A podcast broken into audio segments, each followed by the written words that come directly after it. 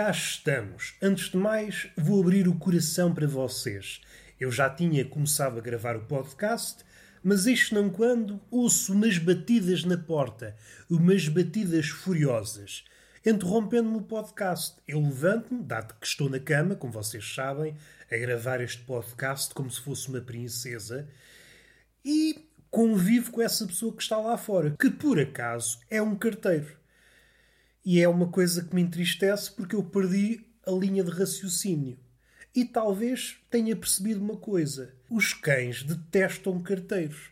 Talvez seja por isso mesmo. Os cães estavam entretidos a gravar um podcast, de repente aparece um carteiro e turva-lhe ali os pensamentos. Eu agora identifico-me com os cães. E a partir de hoje vou adotar a postura dos cães. Sempre que encontrar um carteiro, começo a ladrar. Se isso diz muito de mim, Talvez diga, mas também não estou para aí virado. Eu quero é pôr a minha mágoa por extenso. Quero tornar a minha mágoa musical. E já falando dos cães, há coisa de dias pensei, que é uma coisa que o meu médico não me aconselha, Roberto, tem cautela com o pensamento, isso ainda é capaz de fazer mal. É um médico filósofo. Médico.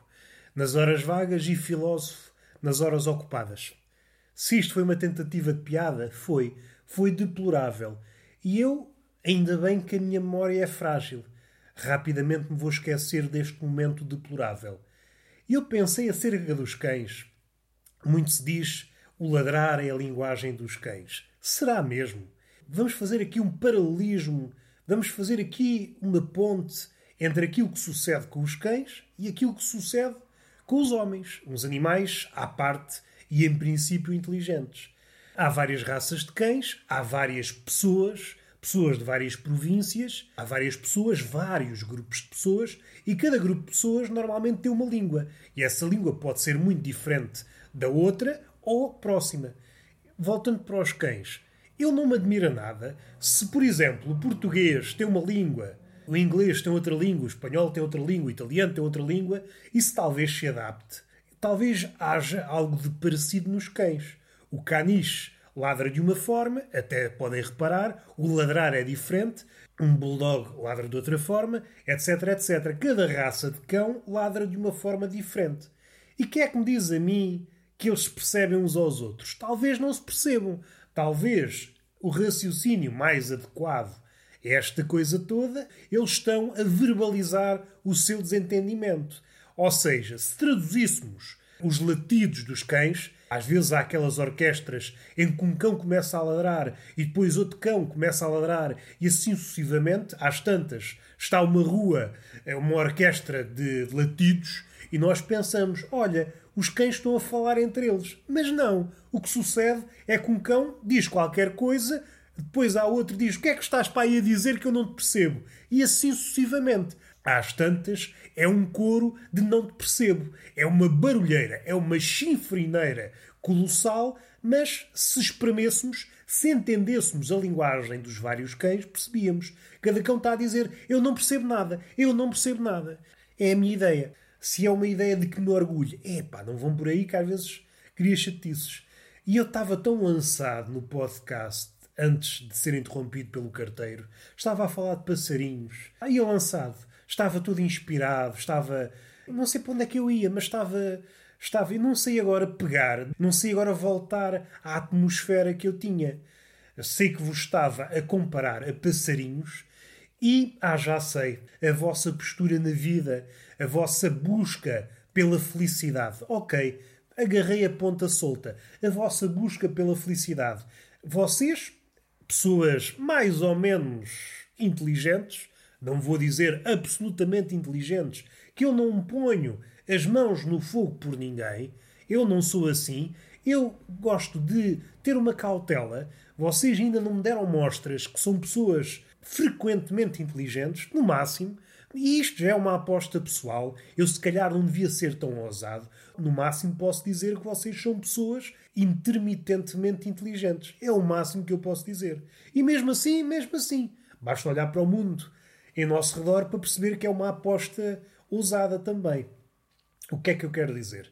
Há estes momentos de fraqueza. Nós temos esta coisa dentro de nós, perseguimos a felicidade sem saber muito bem o que é.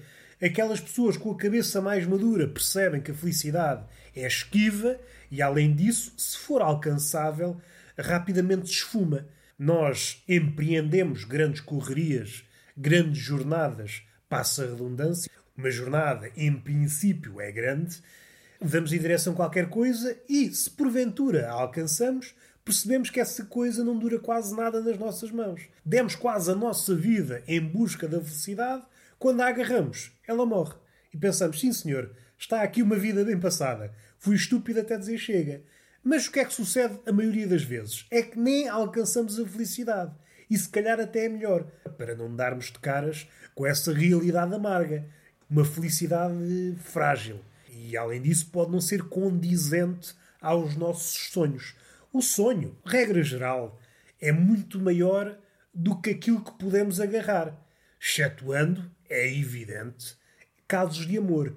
Aí parece-me que a nossa imaginação gosta muito de andar aos pinotes e por vezes consegue ser maior do que o universo. Se vocês tiverem um universo à vossa frente, dando este salto de raciocínio, vocês, em princípio, conseguiam imaginar algo maior que esse universo. A imaginação tem este poder. Agora, quando estamos no campo do amor, parece-me que a coisa se processa de outra forma. E vamos falar aqui numa atmosfera mais ou menos real, e nem precisa ser do amor, aquela pessoa que vos, como é que eu hei de dizer, vos espanta. Vocês, por via da dúvida, por via das circunstâncias, que são caminhos paralelos. Às vezes percorremos a via das circunstâncias, a via das dúvidas, a via das certezas, depende.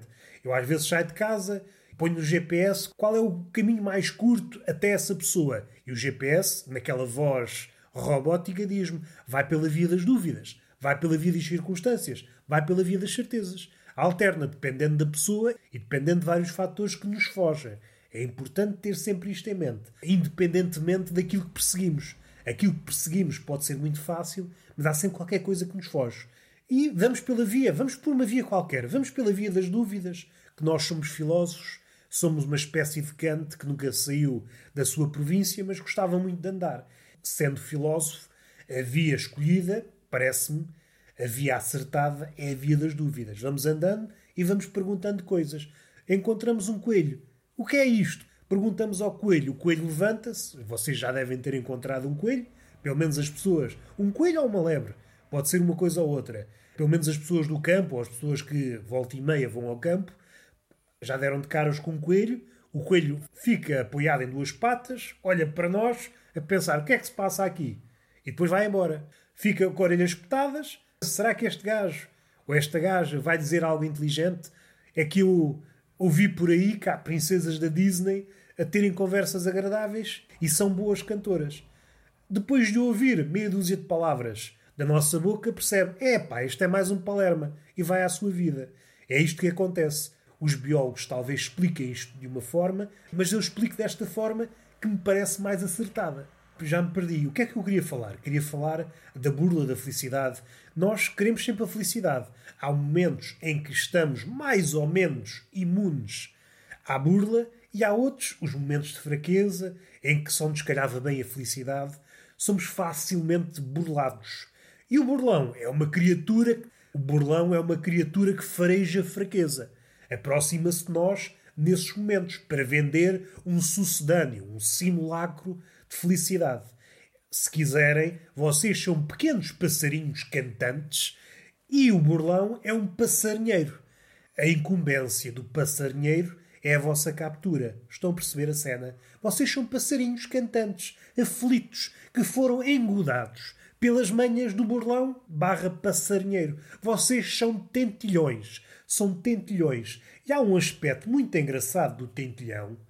Não sei se vocês são versados na passarada, são ornitólogos ou se vão para as discotecas. Em tempos idos, não é? Não podemos falar nos tempos atuais.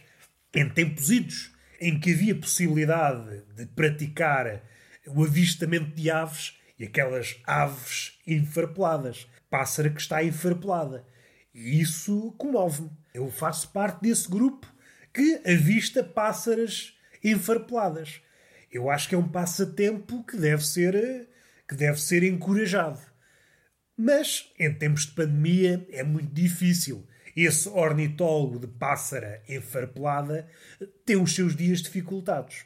E já me perdi, fala-se em pássara enfarpelada e eu fico logo nervoso. Ah, estava a falar em tentilhão. O tentilhão é uma criatura muito curiosa. É um passarinho pequenito e cantante. Um ser humano, se quisermos. Nós, se nos despojarmos do ego, dessas manias que nós temos, e atualmente são muitas e diversas, somos criaturas pequeninas. Somos criaturas cantantes. Cantamos a nossa aflição, cantamos a nossa alegria e, tal como o tentilhão, não lhe olhem para o tamanho. Tantos lixes, lixes, lixes, lixes. Quem é que está a apitar? Foda-se, deixa-me acabar o podcast. Não lhe olhem para o tamanho. O tentilhão é muito agressivo. O tentilhão gosta de cantar em duas situações. Há mais, mas há duas situações em que ele canta até dizer chega. Que é em situações de guerra e em situações de amor. E, mais uma vez, muito próximo ao ser humano. Nós damos o nosso melhor, ou o nosso melhor, salvo seja, mas eh, somos levados até às cordas, para utilizar aqui uma, uma linguagem de boxe, somos obrigados a dar o máximo de nós próprios em situações de guerra, e essa guerra pode ser literal ou figurada, ou em situações de amor. E aí entregamos-nos, entregamos, estou aqui, é isto, e outra pessoa, é só isto. Eu tinha mandado vir uma pizza. Agora apresenta-se aqui uma pessoa nua a dizer que me ama. Vai-te embora, eu quero é a pizza. Voltando atrás, voltando atrás, o tentilhão tem uma coisa curiosa que pode cantar até explodir, até morrer. Gosta tanto de cantar, ou enfurece tanto a cantar, que às vezes morre durante o canto. Fala-se muito do cisne, do seu canto, essa linguagem que pode ser transportada para várias esferas, muito poética, etc. Mas esquecemos-nos do tentilhão, que é muito mais humano do que o cisne. O cisne até parece que o ser humano é gracioso como o cisne.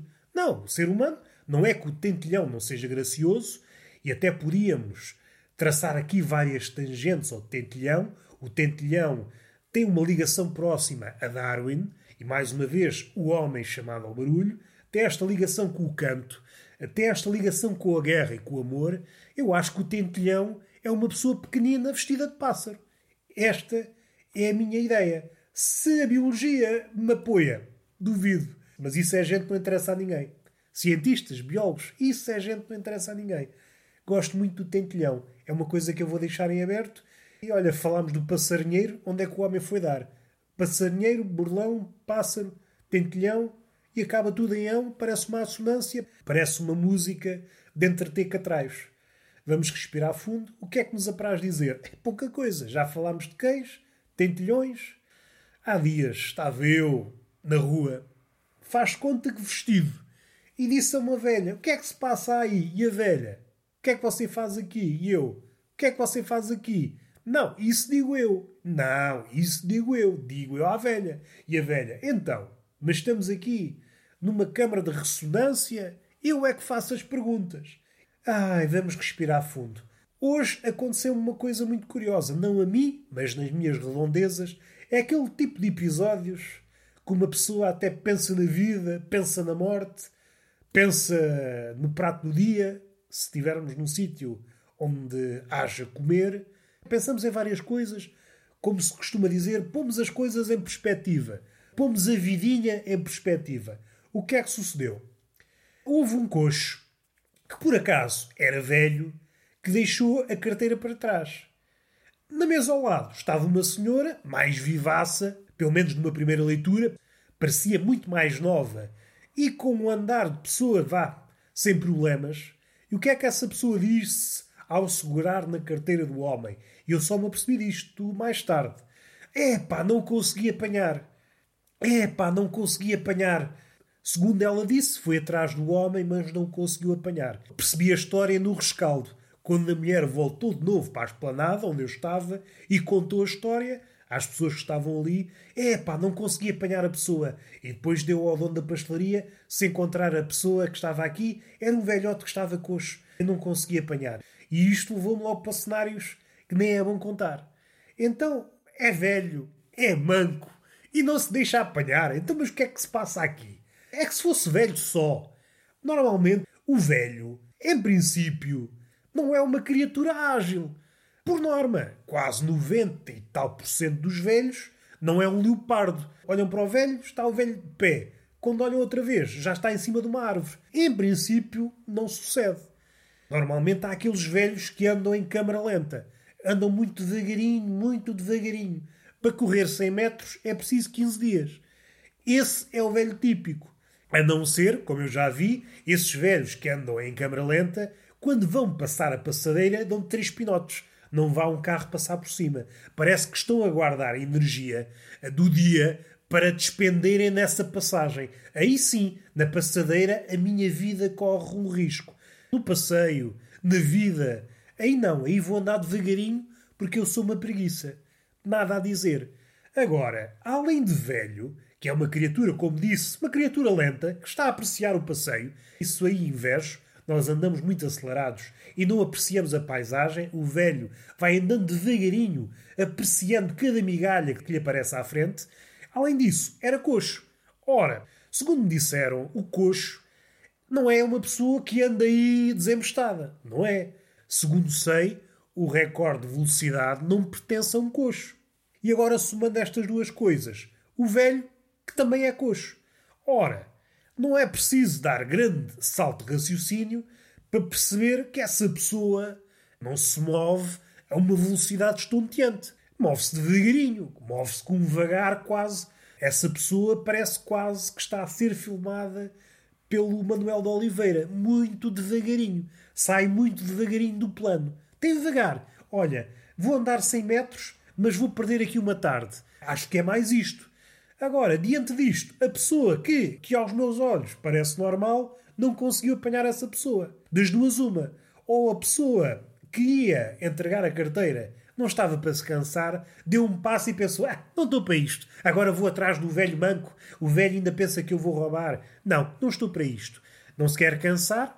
Como nós sabemos, as pessoas mais novas, por vezes para andar 500 metros só de Uber ou de boleia, não conseguem andar. São pessoas não conseguem andar. Foram amputadas de andar. Na cabeça delas não conseguem andar. E aí percebo. Outra, é que isto não passa de uma patranha e esse velho coxo era um ator.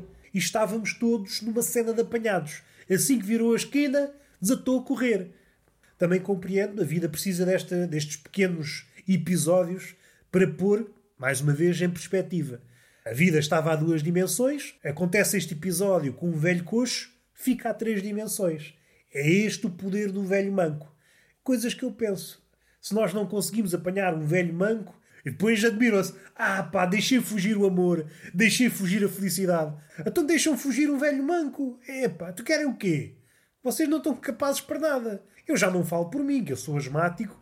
Eu não tenho fogo sequer para perseguir um velho manco. No máximo consigo estar taco a taco com um caracol. E o caracol não pode estar num dia assim um bocadinho atarefado. Não pode pôr prego à chapa. Coisas que eu penso. Estamos num mundo em que até um velho manco nos escapa. E beijinho na boca. A provavelmente não apoia este tipo de comportamentos, mas nós estamos carentes de amor, de afeto, e eu, segundo ouvi dizer, o amor às vezes salva. O amor salva. Deus é amor. Não é que eu queira, como é que eu ia dizer, dar-vos Deus através deste beijo. Não, sou uma pessoa mais humilde, quero apenas dar um beijo e, se possível, um bocadinho de amor no beijo.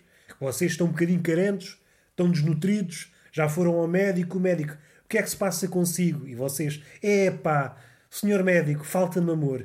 E então, despem-se na maca e o médico faculta-vos o medicamento, o tal amor.